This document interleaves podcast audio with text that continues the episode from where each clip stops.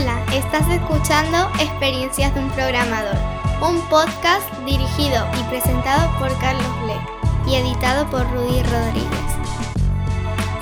Este programa es posible gracias a LeanMind. Episodio número 19. CRUD y ORM. Mi primer contacto con un ORM fue allá por el 2004 un Object Relational Mapper. En aquella época yo trabajaba todo el tiempo desarrollando con herramientas open source.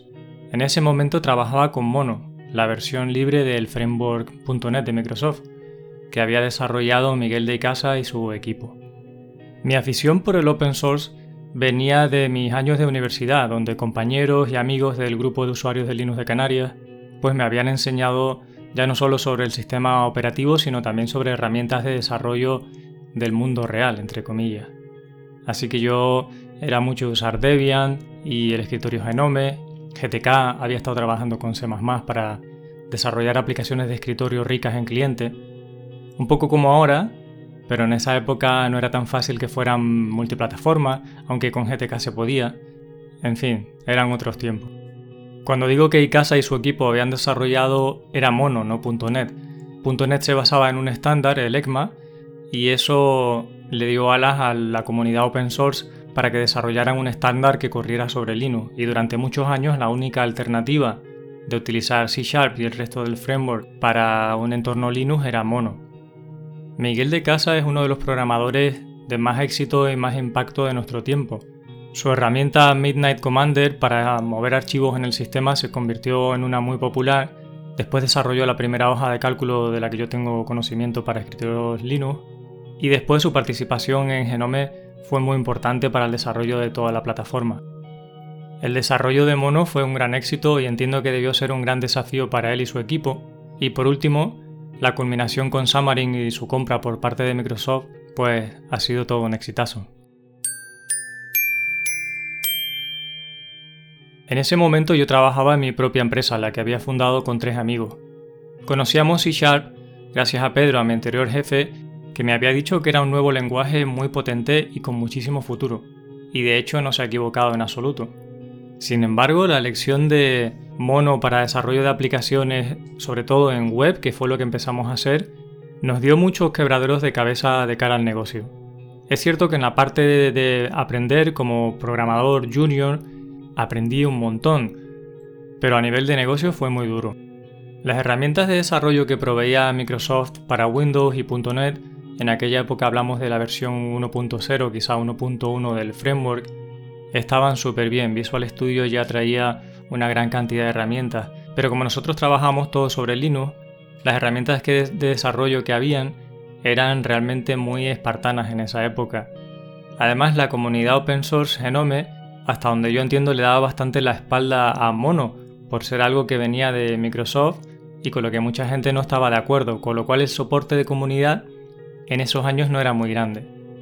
Nosotros además queríamos hacer desarrollos en la web, era un periodo en el que muchos software de escritorio iba transicionando a la web y nos veíamos que queríamos hacer desarrollo web, pero eh, con ese stack tan concreto de sobre Linux, open source y desarrollo web prácticamente no había nadie trabajando, porque el equipo del desarrollo de Mono estaban fundamentalmente volcados en el propio framework y en desarrollo de aplicaciones de escritorio. Como te podrás imaginar, nos encontrábamos problemas que no había por dónde meterles mano, que no sabíamos cómo resolver, y en esa época no existía Stack Overflow. También en ese momento estaba en pleno boom eh, Ruby on Rails, y entonces había una comunidad de desarrolladores que trabajaban con .NET que decidió hacer una especie de fork de Rails a .NET. En realidad era un framework mucho más completo que se llamaba Castle Project, el proyecto Castillo, que no solamente tenía una especie de framework parecido a Rails que se llamaba Monorail, sino que además implementaba un montón más de cosas como era ah, Dynamic Proxy, una librería para crear código en tiempo de ejecución con .NET. En la comunidad de Castle Project había desarrolladores increíbles.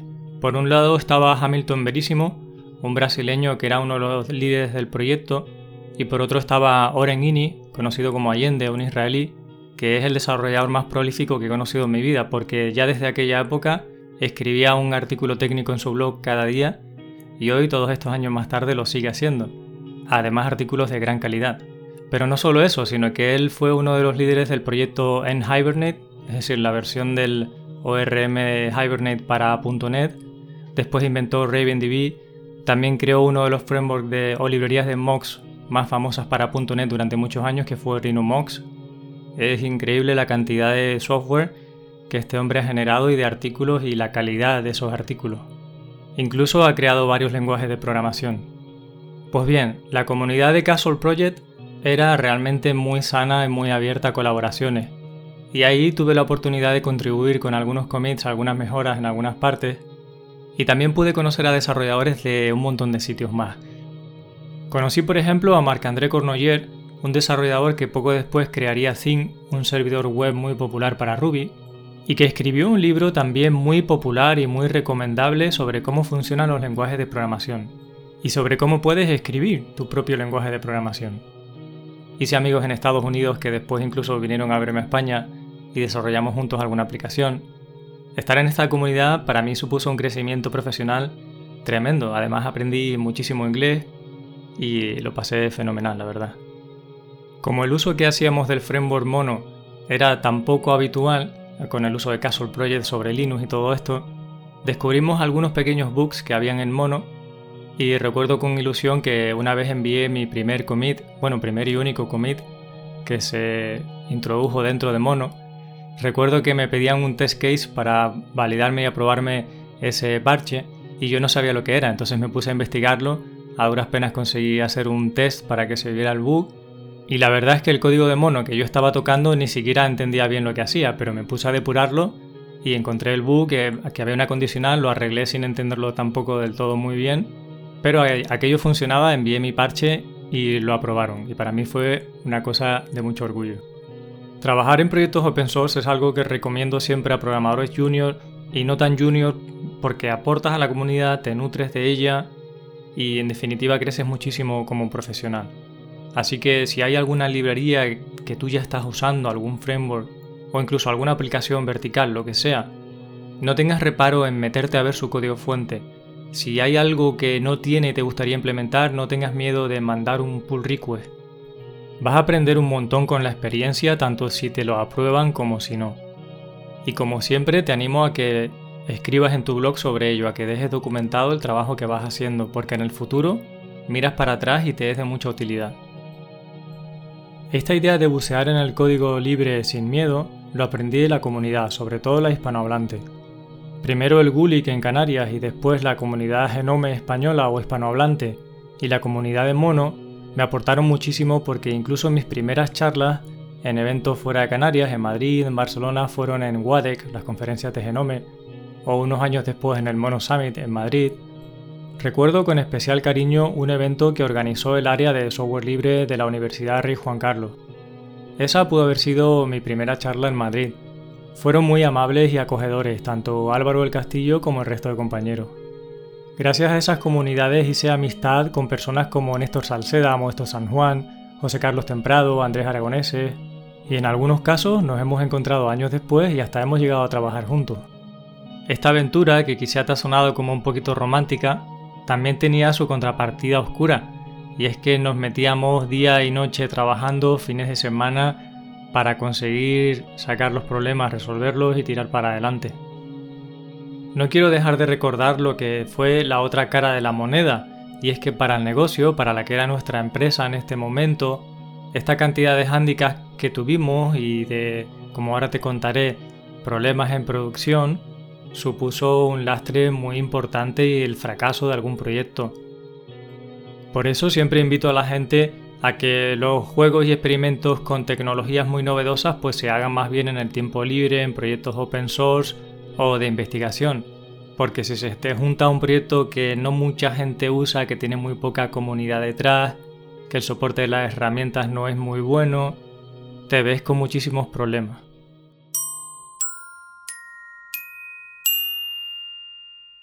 Bueno, pero después de todo esto todavía no te he hablado ni de CRUD ni de ORM. Pues ¿qué pasó con la historia? ¿Qué pasó con ese proyecto? Lo que sucedió fue que usamos Castle Project con toda la maquinaria y en Hibernate y todo, y preguntábamos a la comunidad, pero es cierto que la comunidad Castle a veces era un poco incrédula porque nosotros éramos los únicos que estábamos haciendo cosas raras, entre comillas, con Linux y con Mono. Bueno, pues hicimos un proyecto web que era muy grande y tenía un mogollón de tablas y por supuesto pues eso se mapea con muchas clases, entidades y todo esto. Y mientras la aplicación fue relativamente pequeña, no hubo mucho problema, pero cuando empezó a crecer en producción en datos, resulta que la web se caía, se caía con mucha facilidad. Entonces nos pusimos a investigar y a depurar y averiguamos que ciertas peticiones que hacíamos al ORM acababan trayendo prácticamente toda la base de datos en peso a la memoria y obviamente el sistema no podía con eso. Entonces tuvimos que averiguar el sistema de cómo funcionan los efectos en, cascada, el tema de la caché. Tuvimos que irnos especializando en cómo funcionaba el ORM para ver si éramos capaces de solucionar el mal uso que hacíamos del mismo. La gran lección que aprendí con aquello es que por más que los frameworks hagan magia, yo necesitaba entender cómo era esa magia, qué hacía el framework, cómo lo hacía, porque si no al final perdía más tiempo del que el framework me permitía ganar. Aprendí que esa promesa de que utilizando el framework no tienes que saber un montón de cosas, al menos para mí no es verdad. La verdad es que te requiere tiempo. Y si en algún momento dejas de hacer las cosas tal cual las prescribe el framework, si por algún motivo te sales del camino, padeces problemas de diverso tipo. Entonces me di cuenta que los frameworks no valen para todo. Y ahora, un mensaje importante. Trabajar en el sector TIC es como haber ganado la lotería. Hago lo que me encanta y además me pagan por ello. Cuando pienso en la suerte que tengo me doy cuenta de que hay otros que no tienen tanta y me pregunto cómo puedo contribuir para que les vaya mejor. Una opción fácil es donar a alguna causa a través de alguna organización, pero a veces uno piensa, ¿cuánto de mi dinero irá realmente a esa causa? ¿Para qué sirve mi dinero? Hace unos años una buena amiga me dio a conocer un libro que se llama Doing Good Better, Effective Altruism, del autor William McCaskill, un investigador de la Universidad de Cambridge en Reino Unido. McCaskill es uno de los creadores de este movimiento altruismo efectivo, al cual se ha apuntado el mismísimo Peter Singer, uno de los grandes filósofos de nuestro tiempo. El libro me fascinó y después el newsletter de la plataforma me encantó. He decidido invertir una parte de mis ingresos a través de la plataforma EA ya que ellos me permiten elegir los asuntos con los que me siento más motivado a contribuir y ellos se encargan de gestionarlo de la manera que tiene mayor impacto. Te dejo los enlaces con información en las notas del episodio por si tú también te animas a contribuir. Bueno, vamos ahora a la parte un poquito más técnica del podcast. En el episodio anterior hablaba de por qué CRUD es un enfoque pobre, diría yo. La verdad que te recomiendo que escuches el episodio anterior para que tengas ese contexto al respecto de CRUD, porque el ORM está muy relacionado con esto. Básicamente, un ORM es una herramienta que mapea tablas típicamente de un sistema de base de datos relacional con clases de un lenguaje de programación orientado a objetos. La forma en que lo hace típicamente es que un campo de una clase acaba siendo un campo de la tabla. Luego, desde el lenguaje de programación, lo que utilizamos son esas clases y el ORM realiza las operaciones de CRUD por nosotros sin que tengamos que escribir sentencias de SQL. A priori, pues parece muy práctico porque todo ese código que podría ser aburrido de hacer las consultas más básicas y más estándar, el ORM las va a hacer por nosotros. Esa es la ventaja. Pero ¿cuáles pueden ser los posibles inconvenientes? Uno, como hemos visto, es que en realidad sí deberías entender muy bien cómo funciona el ORM para configurarlo adecuadamente y no tener problemas graves en producción. Necesitas tener el control de lo que está ocurriendo en el sistema. Sin embargo, para mí el problema más grave es que contamina toda la parte de lógica de dominio de la aplicación que no debería estar orientada a tablas, sino que en todo caso debería tener un enfoque o bien orientado a objetos, o bien funcional, o bien multiparadigma. Pero si arrastramos las tablas hacia adentro, hacia la parte donde está el lenguaje de programación y el dominio, acabamos escribiendo programas que son estructurados. Es decir, en vez de orientación objeto, acabamos utilizando, por ejemplo, Java o C Sharp, casi como si fuera COBOL o si fuera Pascal, haciendo programación estructurada. En el paradigma de la orientación objeto, las clases no deberían de tener setters y deberían de tener muy poquitos getters. Sin embargo, para el ORM nos vemos en la obligación de exponer todos los atributos de las clases para que se puedan mapear con las tablas de la base de datos. Entonces el primer efecto que se produce aquí es que se rompe totalmente la encapsulación que podamos tener en esas clases, en esos objetos, y son potencialmente accedidas desde un montón de partes de la aplicación. Y esto nos acaba llevando a tener modelos anémicos, es decir, clases que solamente tienen datos pero que no tienen ninguna funcionalidad.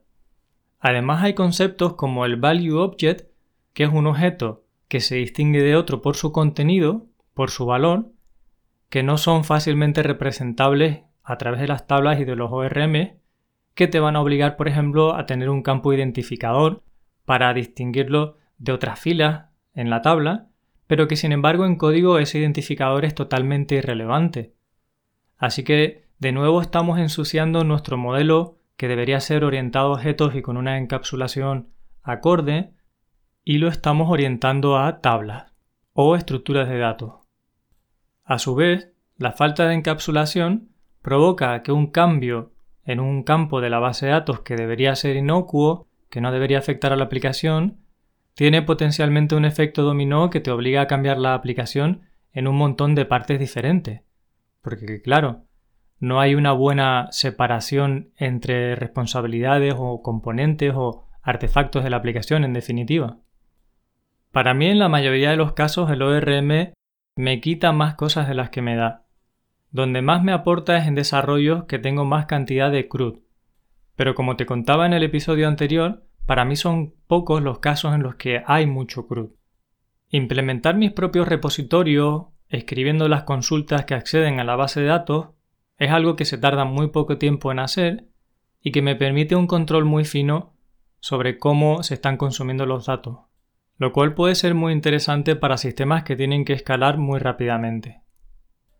A veces cuando explico todo esto, hay algunas personas que me dicen, oye, pero es que la conversión Java Bean dice que las clases está bien que tengan un constructor sin argumentos y todo tenga su setter y su getter. Bueno, es cierto, todo esto viene de esa convención. Sin embargo, no significa que el modelo de dominio deba estar sujeto a ella, porque la convención es parte de framework y todo lo que tenga que ver con framework debería ser la capa externa de nuestro sistema. No vamos a reinventar cómo funciona el HTTP, por ejemplo, pero no queremos que dentro de nuestro modelo de dominio se inmiscuyan esas convenciones que tienen que ver con infraestructura y no con lógica vertical del problema que estamos resolviendo. Es decir, que no podemos copiar la filosofía de los frameworks en aplicaciones empresariales porque están atendiendo a necesidades diferentes. Podremos copiar cuestiones que están hechas en framework cuando hagamos también framework y librería.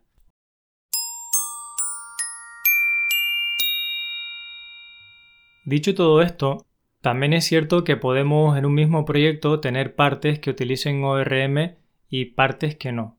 Si vas a utilizar el ORM, la forma en que yo aconsejo hacerlo es que se quede en la capa de repository de tu sistema. Es decir, habrá una capa que tiene que ver con el acceso a datos y que típicamente va a implementar un patrón repository. Esto es que recibe entidades de dominio, de negocio, y también devuelve entidades de dominio. Y por dentro va a guardarlas a la base de datos o las va a traer de la base de datos y puede usar tranquilamente el ORM si quiere. Puesto que este repositorio es la frontera, nos vamos a asegurar de que la capa de dominio no se corrompe por estos objetos del ORM que sí tienen que tener getter y setter. Es decir, que vamos a modelar con toda la potencia que el lenguaje nos da para la orientación objeto, porque nuestro repositorio va a ser capaz de entender eso, y luego a la hora de hablar con la base de datos, ya si quiere y le resulta más cómodo, podrá utilizar tranquilamente el ORM, ¿vale? O sea que mi propuesta es que si vamos a usar el ORM, salvo que todo sea crudo obviamente y no haya ningún tipo de lógica en ningún sitio, pues que quede encapsulado dentro del repositorio, para que tengamos una independencia entre las diferentes capas de la aplicación, es decir, reducir el acoplamiento y modelar lo mejor posible el dominio.